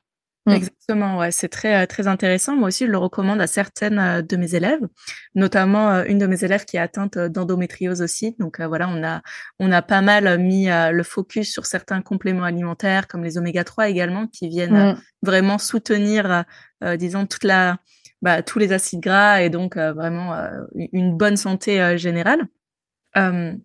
Tida, est-ce qu'il y a d'autres compléments alimentaires, toi, que, que tu prends actuellement, que ce soit, voilà, des, pas forcément des compléments alimentaires en gélule, mais voilà, des choses que tu introduis dans ton alimentation pour justement soutenir ta santé? C'est dur de trouver dans quand ça fait X temps que tu fonctionnes euh, comme ça et de se dire en fait c'est quelque chose que tu utilises exprès pour. Je, je, vais euh, je vais aller sur euh, sur un sujet plus enfin plus spécifique. Euh, je il me semble que pendant un moment tu étais en peut-être collaboration ou partenariat avec Super Aliments qui est une marque que je connais un petit peu parce que j'ai déjà utilisé également leurs produits. Donc c'est c'est des producteurs de différentes disons poudre en fait de super aliments comme ils disent euh, qui sont à base bah, par exemple de pollen de fleurs pollen de pin euh, voilà et qui peuvent vraiment avoir euh, une utilité dans certains cas pour pour certains déséquilibres justement hormonaux et qui peuvent venir soutenir. Donc, comme tout, c'est pas de la poudre de perlimpinpin, mais ça peut venir contribuer à un équilibre général. Est-ce que euh, tu es toujours en partenariat avec eux? Est-ce que euh, tu utilises actuellement euh, certaines synergies qu'ils ont qu'ils ont fabriquées? Oui, alors je suis plus en partenariat à l'heure actuelle, mais euh, c'est vrai que j'ai utilisé beaucoup de leurs produits qui sont super, que je peux recommander à n'importe qui. Euh, en effet, le pollen, le pollen de pain, et même, euh, alors sans parler de, de, leur pollen à eux, mais le pollen qu'on peut acheter, euh, tout à fait, surgelé sur les marchés. soutenez les petits producteurs oui, tout à fait. de miel ouais. et le pollen. Donc le pollen, la maca, également. La maca, donc, qui est une racine qui euh, peut agir euh, sur la sphère euh, hormonale. je fais également pas mal de tisanes de feuilles de framboisier pendant justement les cycles. Donc, feuilles de framboisier, euh, feuilles aussi, le gâtillier. quoi dire d'autre? L'ortie. L'ortie qui soutient la sphère hormonale et même en général quand on a une carence en fer, l'ortie aide à y pallier. J'ai beaucoup utilisé aussi pendant les cycles. Euh, je ne le fais plus actuellement, mais c'est vrai que c'est quelque chose qui peut qu'on peut utiliser à l'année. Euh, l'huile d'onagre et l'huile de bourrache. Ouais, également. C'est quelque chose que je recommande beaucoup à mes élèves également. Ouais, très, très L'huile d'onagre et de bourrache, alors qui joue sur sur beaucoup de choses. Même on parle beaucoup du collagène, mais qui joue beaucoup sur les cheveux, sur les ongles, sur la peau. Euh, et puis dans tous les cas, c'est un apport voilà qui soutient la sphère hormonale. Euh, Super Aliments d'ailleurs a, a sorti il y a quelque temps une gamme euh, féminin. Justement avec euh, des alors je n'ai plus en tête la composition mais une composition qui soutient cette sphère hormonale et pour l'avoir testé qui fonctionne. En tout cas qui permet de, de c'est pas rien n'est magique hein, mais qui permet de, de soutenir euh, certains certains symptômes en tout cas. Euh, les bourgeons de cassis les teintures mères, bourgeons. Oui, tout à fait. Bourgeons de pommier, bourgeons de cassis, bourgeons de, de framboisier qui jouent aussi là-dessus. Euh, et comme tu dis, les teintures mères euh, de, de calendula, en tout cas, qui peuvent jouer sur euh, sur la vitalité en elle-même. Au-delà de la sphère hormonale, c'est vraiment un, un tout, c'est vraiment une synergie. Et voilà, je suis en train de chercher. Non, donc au final, c'est vrai qu'il y a beaucoup, beaucoup, beaucoup de choses qui sont utilisables sans rentrer dans des pilules euh, et, compagnie. Et huile essentielle aussi, huile essentielle de basilic, huile essentielle d'estragon, qui joue euh, sur euh, sur les symptômes en fait, sur quand on a mal au ventre et quoi, qui, qui, qui sont bien, ouais. Mm.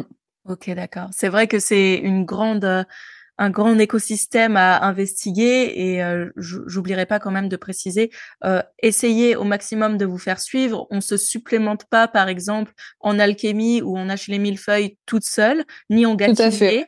Euh, voilà, c'est des choses. Euh, il vaut mieux en parler, par exemple, à un micronutritionniste, un naturopathe. Voilà, il y a vraiment euh, pas mal de personnes qui sont amenées à vous aider là-dedans.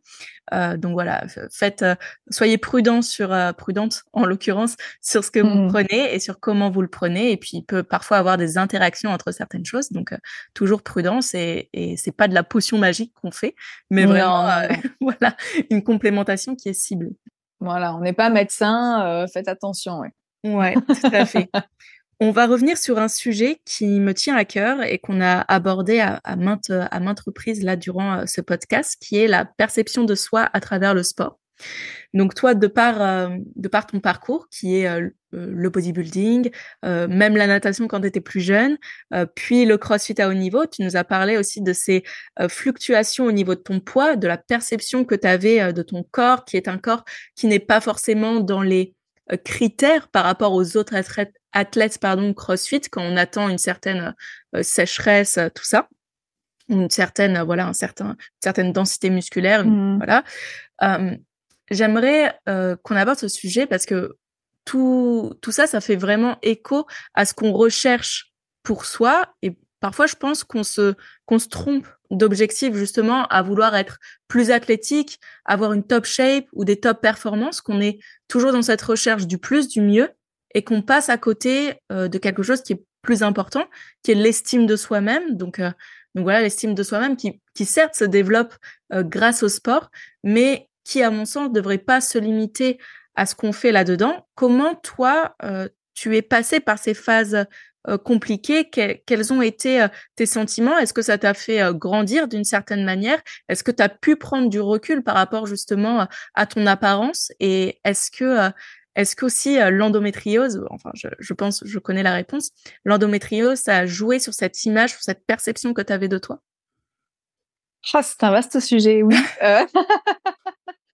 Oui, alors euh, c'est vrai que euh, en tant que femme, c'est encore un, encore on, on, est beaucoup plus en ce moment les modèles féminins, c'est d'être forte. Je trouve qu'il y a vraiment une euh, un, espèce de, de, déclic qui a été fait. Euh, certes, on le voit sur les réseaux, mais même chez les jeunes, on n'a plus. Nous, on est quand même d'une époque Kate Moss où il faut être androgyne, euh, maigre. Euh, et euh, c'est vrai qu'on avait toujours ces, ces magazines avec hyper retouchés, certes, mais toujours cet idéal qu'est la femme maigre, en fait. En tout cas, la taille zéro et, et, et, pas forcément musclée. Et là, actuellement, je trouve quand même que le fitness, le crossfit et, et, même le sport en général font que bah, les jeunes veulent plus avoir un corps athlétique entre guillemets ou en tout cas fort et se sentir forte et c'est ça qu'il faut mettre en avant c'est qu'une femme euh, au quotidien une femme elle est pas faible en fait une femme elle peut être forte et elle est forte sur plein des aspects hein. mais là en l'occurrence d'un point de vue sportif elle est forte euh, comment je l'ai vécu euh, c'est vrai qu'en me mettant quand quand quand, quand en, commençant le, le, body ben oui, en fait, l'objectif, euh, c'est simplement d'arriver le plus dense et le plus affûté possible. Donc, en fait, c'est ça le critère. Donc tu te plies aux critères. Point. Il n'y a pas de, débat. Et euh, mais je me suis vraiment dit, euh, tu fais tirer ton corps dans de tels retranchements où euh, on a ce qu'on appelle et encore une sèche, c'est galvaudé. En soi, c'est un régime. La vraie sèche, c'est quelques jours avant euh, la compétition. Ça, tu le sais hein, comme moi. C'est quand tu fais la différence justement entre euh, le l'équilibre euh, sodium-potassium et que tu fais en sorte de virer l'eau. Alors c'est c'est je dis les grandes lignes, hein, mais de virer l'eau en fait extracellulaire. Je dis pas de bêtises. Oui, de façon à avoir un aspect avoir une le déplétion, ouais, c'est ça, exactement. en fait. Et tu peux perdre deux, trois pour mon cas, ça peut monter à beaucoup plus pour quelqu'un de beaucoup plus plus lourd, hein, mais euh, tu peux perdre 2-3 kilos d'eau, juste de l'eau, en 2-3 mmh. jours, en justement euh, faisant cette euh, cette balance là. Donc on arrive le jour J le plus sec, mais le plus sec d'un point de vue sécheresse, déshydraté possible en fait. Donc là oui on est sec. Et je me souviens que le soir même de la compétition, ben qu'est-ce qui se passe? En fait, tu as soif toute la journée. Donc tu bois tu bois, tu bois euh, un litre, deux litres, euh, parce que le jour de la compétition, t'en es à, te, euh, avoir des, bouchons. exactement, des bouchons de bouteilles en fait. Mmh. Et et donc tu bois, tu peux éventuellement remanger normalement. D'ailleurs, hein, normalement, c'est un grand mot que tu as été privé pendant X temps. Toi, manger normalement, au final, tes haricots verts, tu les aimes à l'eau comme ça, quoi. Et donc avec un petit peu plus de sel. Et le mm. lendemain et le surlendemain, je crois que j'ai pris 6 ou 7 kilos de flotte. Et je sentais en fait, quand je marchais, je sentais l'eau. Je sentais l'eau dans mes jambes, je sentais l'eau, tout était gonflé, j'ai mon visage qui était gonflé avec une rétention d'eau énorme. Donc en fait, premier coup dur. Ok, bon, bah, va falloir euh, commencer à, à, drainer un peu tout ça. Et euh, ça m'a un petit peu dégoûté en fait, où je me suis dit mais en fait, on, met son corps dans de telles conditions et tout ça pourquoi? Pour un pot de protéines en fait. Donc euh, donc voilà, et j'ai découvert le CrossFit quelques semaines après, où euh, je me suis dit, ok, c'est ça que j'aime, c'est la performance, ou en tout cas, c'est c'est l'entraînement. Et j'aime m'entraîner, j'aime l'effort, en fait. Donc, je suis arrivée quand même, voilà, avec quelques quelques kilos de flotte encore, quelques kilos en trop, et je voyais les autres hyper affûtés, les nanas en tout cas hyper affûtées, euh, à mon sens, parce que les goûts et les couleurs, tout dépend de chacun. Mais moi, c'est vrai que j'aime un physique affûté avec diverses variantes, évidemment. Hein. Et bon, j'étais pas, j'étais pas hyper à l'aise. Je mettais jamais de short. Alors que moi qui vivais dans le sud, ben ouais, on a connu des 38, 40 euh, plus. Je mettais toujours mon collant. Euh, je, je, je faisais toujours en sorte, voilà, je, je n'enlevais jamais mon, mon haut. Je, j'étais pas à l'aise en fait. J'étais pas à l'aise parce que certes, euh, je, je, je continuais à faire et je comprenais pas. Je me dis, je fais tout bien et en fait, euh, ça je suis pas derrière. Et au contraire, c'est là après quand j'ai commencé à être de plus en plus euh, euh dans, dans, dans la compétition, eh ben je perdais pas de poids, voire j'en prenais. Mais j'essayais de trouver des modèles féminins euh, qui m'inspiraient ou euh, ok elles étaient hyper massives, mais elles étaient hyper performantes. Et donc ça me permettait également de prendre un peu de recul en me disant ben, de toute façon j'ai un physique qui colle un petit peu à ce que je veux en termes de, de, de, de pratique sportive. Et c'est en adéquation, c'est qu'au bout d'un moment, euh, si tu veux faire un épaulé jeté à 100 kilos, ben ouais, faut peut-être avoir euh, les, les, les, les, muscles en tout cas et le physique qui, qui, qui est en adéquation. Et mais malgré tout, j'ai jamais été à l'aise. Jamais été à l'aise jusqu'à un moment où je me suis dit bon bah, bon, bah ouais, ok, euh, au bout d'un moment il fait chaud quoi. il fait chaud, peut-être que je vais mettre un short mais jamais à l'aise. Je trouvais que j'avais des grosses cuisses, je trouvais que tout tout était tout était massif. J'ai jamais été grasse d'un point de vue euh, voilà, j'ai jamais eu de la cellulite, euh, j'ai jamais eu beaucoup beaucoup beaucoup de masse grasse en tout cas. Mais euh, j'ai toujours été massive.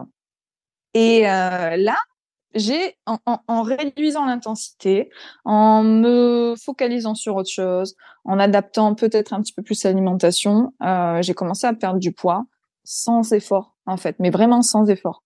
En changeant d'entraînement, en... j'ai commencé à perdre 10 kilos. Là, actuellement, j'en pèse 50. Je suis montée jusqu'à 60.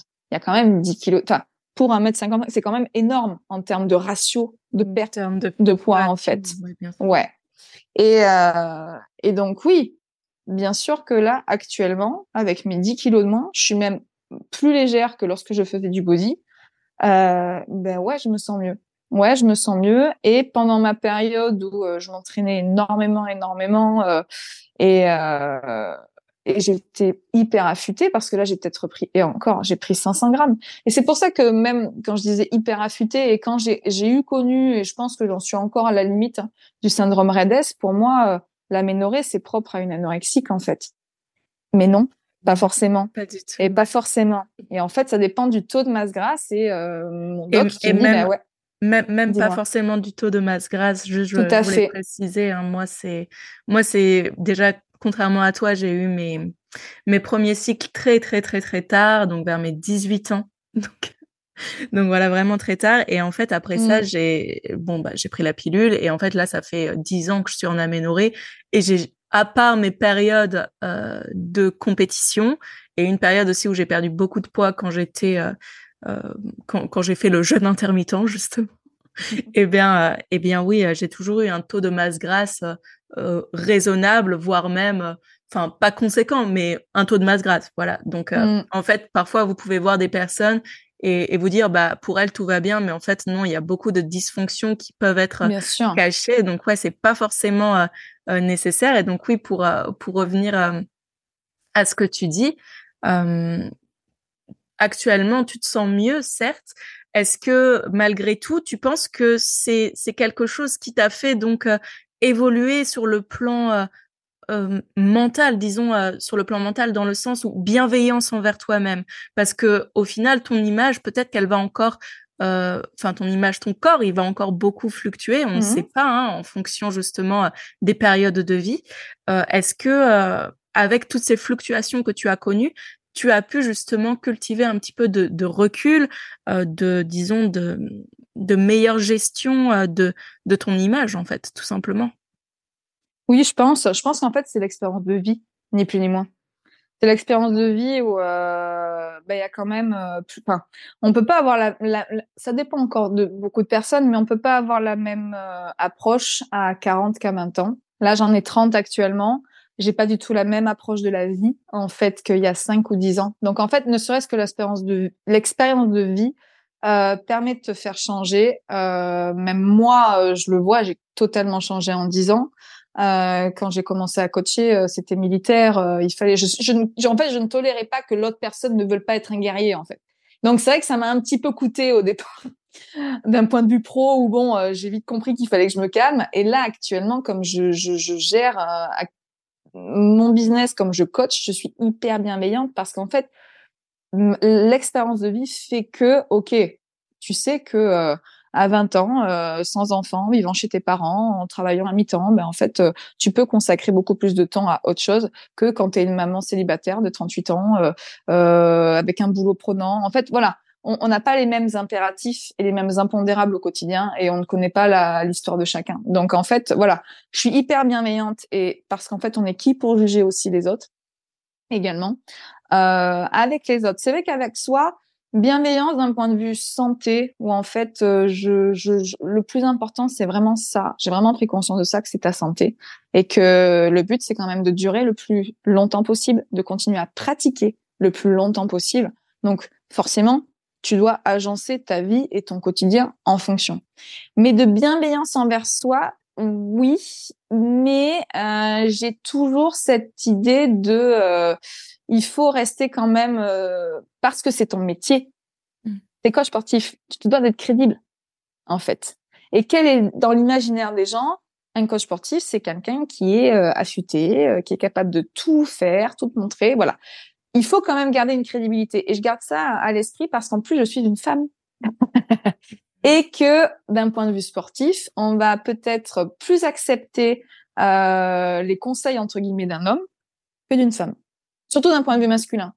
Là, ça va beaucoup mieux, mais j'ai eu rencontré quelques difficultés là-dessus, où en fait, ben ouais, euh, il a fallu que je m'affirme encore plus, que je sois encore plus crédible qu'un collègue masculin pour pouvoir faire ma place. Donc, bienveillance, je dirais oui, mais euh, toujours avec euh, une notion de faut pas non plus se relâcher.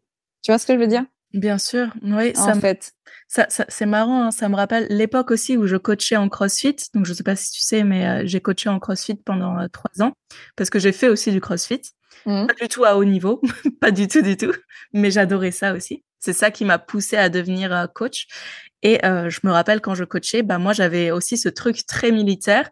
Et même si j'étais, enfin voilà, on, pouvait rigoler avec moi, mais j'étais hyper autoritaire parce qu'en fait, je me disais, il faut que je m'affirme. J'étais la seule euh, femme coach de la boxe.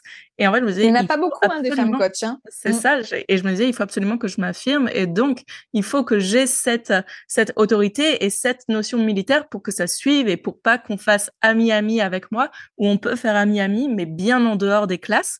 Et au final, je me suis très vite rendu compte que c'était pas nécessairement ce qui plaisait et qu'au final euh, simplement être moi-même euh, dans mon euh, enfin voilà dans mon attitude bienveillante dans mon attitude positive et aussi encourageante ça suffisait largement. Et que oui pour certaines personnes c'était bien d'être un peu plus militaire parce que ça leur plaisait aussi mais que c'était pas nécessaire pour toutes les classes. Et ça aussi ça ôte quelque chose. On se dit je vais pouvoir souffler je vais pouvoir être un petit peu plus moi-même. Ça c'est hyper important. Mais oui et puis tu as beaucoup de personnes aussi c'est leur heure dans la journée. Et si en plus, euh, déjà, euh, ils sont créés dessus, euh, non mais ils sont créés non, dessus. mais c'est vrai. Ils sont créés dessus à la maison et là ils viennent au sport, ils sont créés dessus. Ouais, bah, peut-être qu'en fait. Ouais, c'est pas ce qu'ils viennent, c'est pas ce qu'ils viennent rechercher. Pas ce qu'ils viennent chercher, tout à fait. Il faut vraiment savoir adapter, adapter son langage à chacun et c'est ça qui est super aussi en CrossFit. Ça nous apprend vraiment à, à mieux communiquer, à communiquer selon les personnes qu'on a en face de nous. Euh, je voulais revenir aussi euh, sur quelque chose euh, par rapport au fait que, que voilà, tu as quand même euh, des difficultés à, avoir cette bienveillance envers toi, même si tu l'as, par rapport au fait que tu sois une femme dans le sport. Et moi aussi, c'est quelque chose que je me suis beaucoup mis en tête par rapport au fait que ah bah là ça va pas du tout parce que j'ai pris beaucoup de poids depuis ma compétition donc je renvoie pas cette image de sportive mais est-ce que selon toi il n'y a pas quelque chose à faire changer là-dessus. Alors oui, évidemment qu'il faut euh, être, euh, disons, euh, crédible dans le sens où il faut quand même être sportive un minimum. Hein. Pour moi, c'est ça n'a pas de sens autrement et il faut aimer son sport.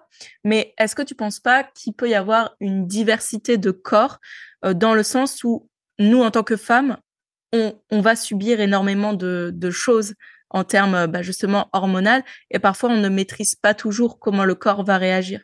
Est-ce que on ne devrait pas plus s'appuyer sur toi, tu as un passé quand même de sportive de haut niveau. Hein. Pour moi, en tout cas, c'est du, du haut niveau. Tu l'as touché. pour toi, est-ce que c'est pas, disons, suffisant pour appuyer ta crédibilité? Est-ce qu'il faut en plus que tu, tu aies cette rigueur chaque, sur, chaque période de ta vie en termes de d'apparence physique? Je pense que ça, c'est intrinsèque à, à chacun. Je pense qu'il y a des tempéraments et des, des, idéaux même. Je pense que là, on, on touche, on touche d'un, on touche de la psy en fait. Oui, on bien touche sûr. De, ouais, ouais, vraiment. Où en fait, euh... alors le haut niveau, et c'est hyper ingrat dans le sens où, alors déjà, on le sait euh, parce que il suffit d'une blessure ou quoi pour que tout s'arrête. Hein. Mais c'est hyper ingrat euh, où est-ce que quelqu'un est capable de donner le podium de l'an dernier? Personne. Est-ce que quelqu'un est capable de dire, OK, qui a été premier euh, sur telle course? Personne. C'est peut-être de la reconnaissance ou en tout cas euh, un coup d'éclat, enfin, sans parler de coup d'éclat avec ceux qui sont hyper euh, réguliers, hein, mais les gens oublient. Et c'est normal, oui. et c'est humain, les gens passent vite à autre chose. Surtout dans une société où on est vraiment dans une société du zapping, en fait, où on zappe, on fait, enfin, voilà, on passe direct à autre chose, on scrolle, on passe à autre chose. Et, ok, j'ai eu connu le haut niveau, mais il y a combien d'années? Mmh. Les gens, les gens, enfin, plein de personnes ne, ne, ne, ne, sont pas au courant. Je ne le mets pas forcément en avant parce qu'en soi, c'est pas non plus quelque chose qui est censé te définir uniquement. Mais euh, beaucoup de voilà, beaucoup de, de personnes que j'ai en, en, en, cours ou quoi ne connaissent pas et c'est pas non plus ce qu'on leur demande et c'est pas ce que je recherche non plus. Ils viennent pourquoi Ils viennent pour pour être coachés, certes, mais euh, est-ce que ça m'apporterait plus de crédibilité? Oui, même si un bon athlète n'est pas forcément un bon coach et inversement. Mais il faut aussi sauter de l'esprit que euh, et ça je pense que c'est pareil pour tout le monde et surtout nous en tant que coach, euh, c'est qu'un bon athlète n'est pas forcément une bonne personne. Et il y en a beaucoup qui résument, beaucoup qui, qui, qui, qui, par exemple, un mauvais entraînement va définir tout le reste de leur journée et va les définir eux. Et dit mais non, en fait, c'est pas ça ton niveau, c'est tout. Aujourd'hui, t'es pas en forme, machin. Et beaucoup de personnes n'ont pas ce recul-là, qui prennent les choses trop à cœur. Alors peut-être que d'avoir connu ce haut niveau me permet de prendre le recul là-dessus et avoir cette expérience de vie et sportive fait que ben ouais, en fait, euh, ok, il y a pas de souci. Euh, Là, tu es peut-être moins performant, mais c'est pas ce qui te définit non plus. D'avoir connu ça, euh, peut-être que euh, oui, ça me permet de dire je suis je suis crédible malgré tout, même si ça fait X temps que je suis plus dedans. Oui, peut-être, peut-être. Mmh. Mais mais c'est pas ce qui te définit non plus. C'est pas ce que les gens viennent chercher. Et c'est pas ce que toi t'es censé véhiculer non plus. Ça, en fait, faut pas que ça se suffise à lui seul. Oui, voilà, c'est là où je voulais en venir. Désolée, hein, je rentre un petit peu dans des sphères non, très bien. plus euh, plus profondes, mais parce que ça m'intéresse vraiment. Et toi aujourd'hui, voilà, en tant bah en tant que, que coach toujours, quelles sont euh, les qualités que tu veux véhiculer justement à tes élèves, à tes classes? Euh, Pour toi, c'est quoi justement être une bonne coach? Ben la première chose que je veux faire véhiculer, que je veux faire vraiment ancrer chez beaucoup de personnes, c'est l'engagement. C'est l'engagement dans ce qu'on fait. En fait, euh, je peux comprendre qu'on arrive, on pose le cerveau et c'est euh, un exutoire, c'est un défouloir, hein, ok, mais en fait, c'est hyper en lien avec euh, le titre de ton podcast, c'est Beyond the Why, en fait. C'est pourquoi tu le fais. Pourquoi tu le fais? Qu'est-ce qui t'engage à le faire? Et pourquoi tu le fais? Déjà, la première des choses, ça doit être le plaisir. En fait, c'est le plaisir parce que le sport, sans parler de, de sport, euh, d'ailleurs, ça a plein d'attraits. Hein, ça peut être le sport bien-être, euh, ça peut être un, un, un, une recomposition corporelle, ça peut être du sport performance. Mais en fait, avant tout, c'est alors la santé également. Hein, mais euh, pourquoi est-ce que tu le fais? Parce que ça te plaît. Les gens qui disent j'aime pas le sport, c'est pas possible. En fait, il y a tellement de sport. Il y a tellement de choses qui existent, qui peut être une activité. Tu vas marcher dehors, c'est une activité. C'est pas une tare de ne pas faire de sport ce qui en est une, c'est de n'avoir aucune activité physique. Donc en fait, d'avoir cette notion d'engagement dans ce qu'on fait et de le faire quand même, je vais pas dire à 100%, mais d'y mettre du sien. Déjà ça, c'est important parce que du coup, bah, ça fait durer et ça fait garder la motivation. Euh, pour être un bon coach, bah déjà, comme tu dis, la bienveillance. La bienveillance parce qu'en fait, on est là pour enseigner, on est là pour véhiculer quelque chose, on est éducateur sportif. Qu'est-ce qu'on fait? On éduque les gens justement dans cette activité. On essaye de les élever. en soi, des gens, c'est quoi? C'est des élèves. Donc, qu'est-ce que tu fais des élèves? Tu les, tu les élèves, justement. Donc, ça, et, et, vraiment prendre conscience que oui, on n'est personne pour juger. Et je vois trop, est-ce que c'est vraiment les réseaux sociaux qui, qui, qui font ça? Je vois trop de personnes qui sont, alors, certes, sur leur téléphone, alors qu'il faudrait qui même qui qui qui en gros si je l'ai pas filmé ça n'existe pas. Si je l'ai pas mis sur les autres ça n'existe pas. Non. Pourquoi est-ce que tu le fais? C'est pour toi. C'est pas pour montrer aux autres en fait. Déjà c'est la première des choses je trouve à mon sens c'est l'engagement dans pourquoi tu le fais pour toi parce que ça te plaît.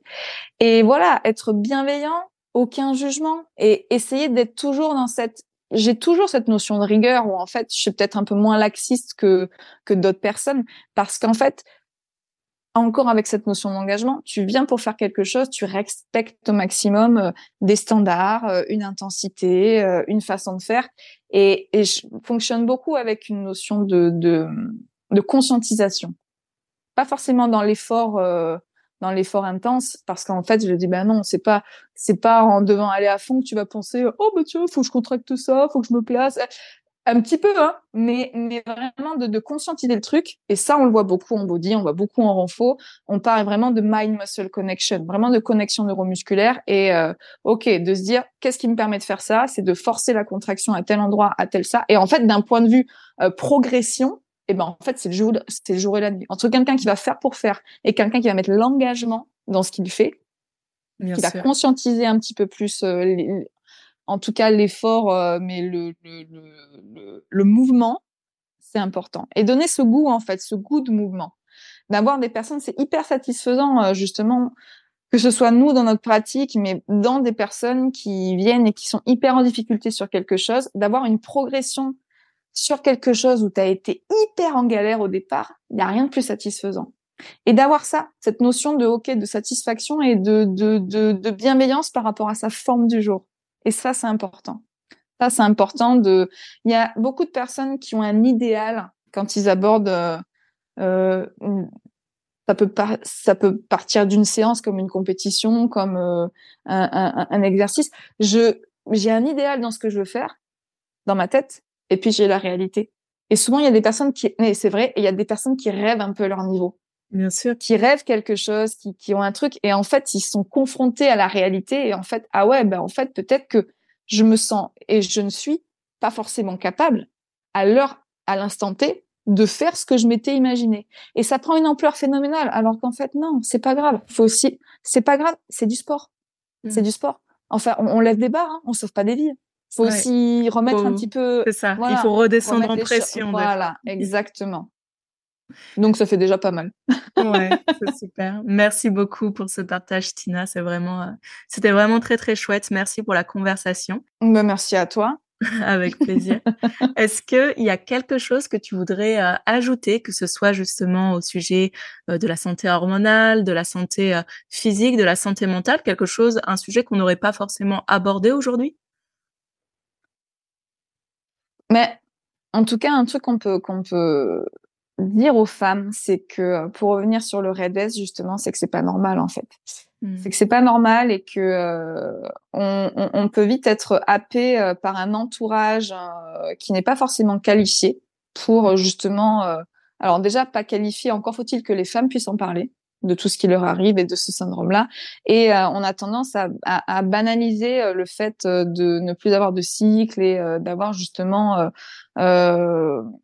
un physique qui soit en adéquation avec ce qu'on fait. Ça, on le voit, j'ai vu sur, beaucoup de triathlètes et sur du, que ce soit sans forcément parler du triathlon, ça peut être sur de la gymnastique, ça peut être sur de, la danse, sur des sports à catégorie de poids, où en fait, euh, voilà, il y a des normes et des standards idéaux en fonction des disciplines. Et euh, t'es jeune euh, ou pas, hein, t'as plus tes règles, t'es es affûté, t'as des troubles du comportement alimentaire, beaucoup.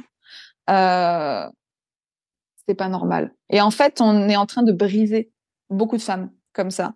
Et ça les dégoûte sur, euh, ok, sur l'aspect physique. Et en fait, comme tu dis, elles arrivent à un état d'épuisement qui fait que elles peuvent mettre des mois, voire des années à s'en remettre. C'est pas de l'ordre de quelques semaines, ok, on arrête, on dort un peu. Non, ça, ça, on n'a pas encore le recul d'ailleurs euh, dessus. Sur ça. Donc, savoir reconnaître en fait les signaux de ce surentraînement et même surentraînement, c'est un terme qui me fait un peu sourire. On parle plus de sous-récupération que de surentraînement. C'est important, quoi. Donc voilà, en fait, c'est vraiment arriver à, faire prendre conscience que euh, avant d'arriver à cet état d'épuisement général, ok, levez un peu le pied et euh, on va voir que même on sera plus performante. Même s'il y a cette addiction aussi, cette mmh. addiction de euh, je fais plus et j'ai du mal à lever le pied parce que je culpabilise de pas faire quoi.